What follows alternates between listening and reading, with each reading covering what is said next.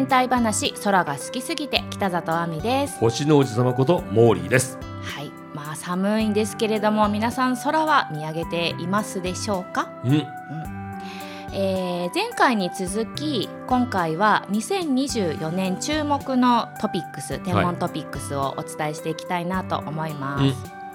まあ、肉眼で見やすいといえばやっぱり日食とかねはい月食だと思うんですけど、今年なんと日本で見られる日食月食ないっぽいです。世界的にはあるんですよね、うん、そう。アメリカとかメキシコあとチリアルゼンチンでねうん。金環日食とか皆既日食あるんですけどうん、日本では見えない。だから毎年のように見られていたのがない、うん、えいつ以来と思ったら2003年以来久しぶりに日本では何も見えませんよってことらしいですよ。あ意外と毎年見えてたんですね何かしらはね。何らかしらね、うん、ですが今年生殖の当たり年って言っていいんじゃないかな。皆さん覚えてます？生殖。星の食。うん。あの星が、まあ、月によって隠されるっていう現象ですよね、これねちょっとあの年末に固まっちゃってるので今1月だから 12月までみんな覚えといてねっていう感じなんですけどまず12月8日に土星食があります。お。うん、土星食っていうことは月の後ろに土星が隠れるっていうことですね。で一応その日の情報として、えーまあ、ほぼ上限の月、まあ、半分の月です。その上限の月が南中する頃後ろに土星が隠れます。で土星がだいたい1等級1.0等級なので、まあ、肉眼でももちろん見えるしそうですね。土星ってほら普通の星に比べて肉眼で見えるこう幅が広いじゃないですか。うん。だから月に隠れ始めて全部隠れるまで。それから月から端っこが出てきて全部出てくるまでだいたい12分かかるんですって。だからあれなんかちょっと隠れ始めたぞって思ってからずーっと見てるとふってこう消える瞬間っていうのがまあわかると思う。雲がなければいいよね、あまあそれはそうですね。う、んうん、双眼鏡とかね望遠鏡で見たらきっともっと楽しいと思います。うん。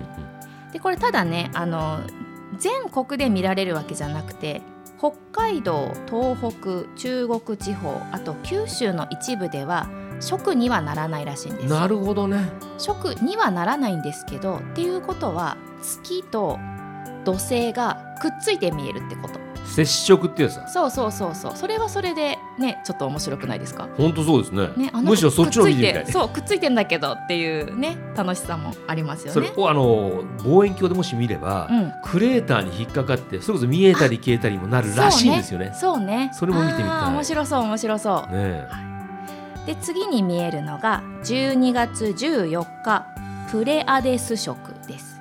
プレアデス星団、まあ、日本語でスバルですね。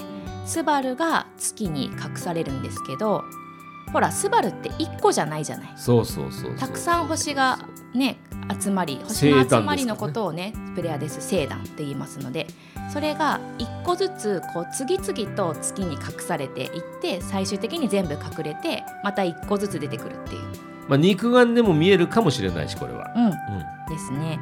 あのこれはただね朝の3時から5時なんですよ。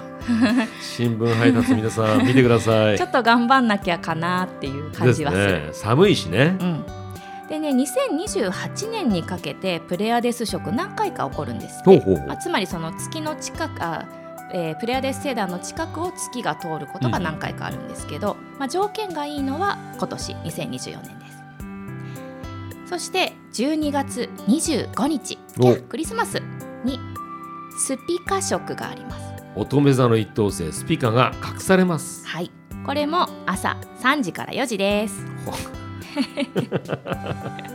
まあだからイブ開けてクリスマスになりましたよってことで、はしゃいでる人は見れるんじゃ子供がプレゼント開けてるそばで、うん。じゃあママパパは星見るよっていう。感じですね でこれも北海道では見られないんですけどあのさっきの土星食と同じようにね月とスピカがくっついて見えるんでそれも楽しみじゃない、ほうほうほうほうほう。いいですね。はい、これが食。まあ肉眼でも見えるんじゃないかなっていうね現象でした。うん。そして今年私の一押しがほうき星。あ。彗星です。まあ毎年のように結構見えたりしてますけどもね。そう。でもね大彗星がね2つ来るんですよ、お。うん、1つがねポンブルックス彗星って言いましてこれ70年周期でくるくるしてて過去にも観測記録があります。だからまあどういう風に見えるのかが予測しやすいんですね。うんうんうん。で過去に何度か、まあ、小規模爆発を起こして明るくなっていてもう今回もすでに明るくなってるんですよ。ほでね 面白いのが100倍の明るさになったんですけどう、うん彗星本体とそれを取り巻く光が馬蹄型、まあ、馬のひづめの形にはい。なっててへーそれが「スター・ウォーズ」のミレニアム・ファルコンに見えるっていうことで大変話題になりました。ハンソロ大興奮みたいな、ええ私大興奮。ミレニアム・ファルコンだーっつって、マジか。うん、でこれが見え始めるのが、まあ、大体2月中旬ぐらいからです。うん。で3月後半になるとだいぶ地球にも近くなるので双眼鏡でも見えるようになります。で4月10日ぐらいまでが見頃かな。で一番明るいと4.5等級ぐらいには。うんうんうん。だからまあうん都会で肉眼で見るのはちょっと難しいかもしれないけど、うんえー日没後のお牛座のあたり。でかつ木星の近くを通過するので、まあ、目標物としては木星かな、ははい、なんか毎日ちょっとずつ移動する光の点が点ぼやっとしたものがあるぞってなったらそれがこのポン・ブルックス彗星です。要注目、うん、でございます。そしてそしてもう一つ。これちょっと頑張って言うね。ツチンシャンアトラス彗星。まあ以前ね紫金山アトラス彗星。まあちょっとわざと分かりやすいようにそういうふうに言ったんですけど、紫の金の山って書いてツチンシャンって読みます。はい、ツチンシャンアトラス彗星。中国由来って感じ？そうですね。これね何が注目かってあの太陽系の端っこにオールトの雲っていうのがあるんですけど、はいはいはい。そのオールトの雲から初めて太陽に接近するほうき星うん。なんですよ。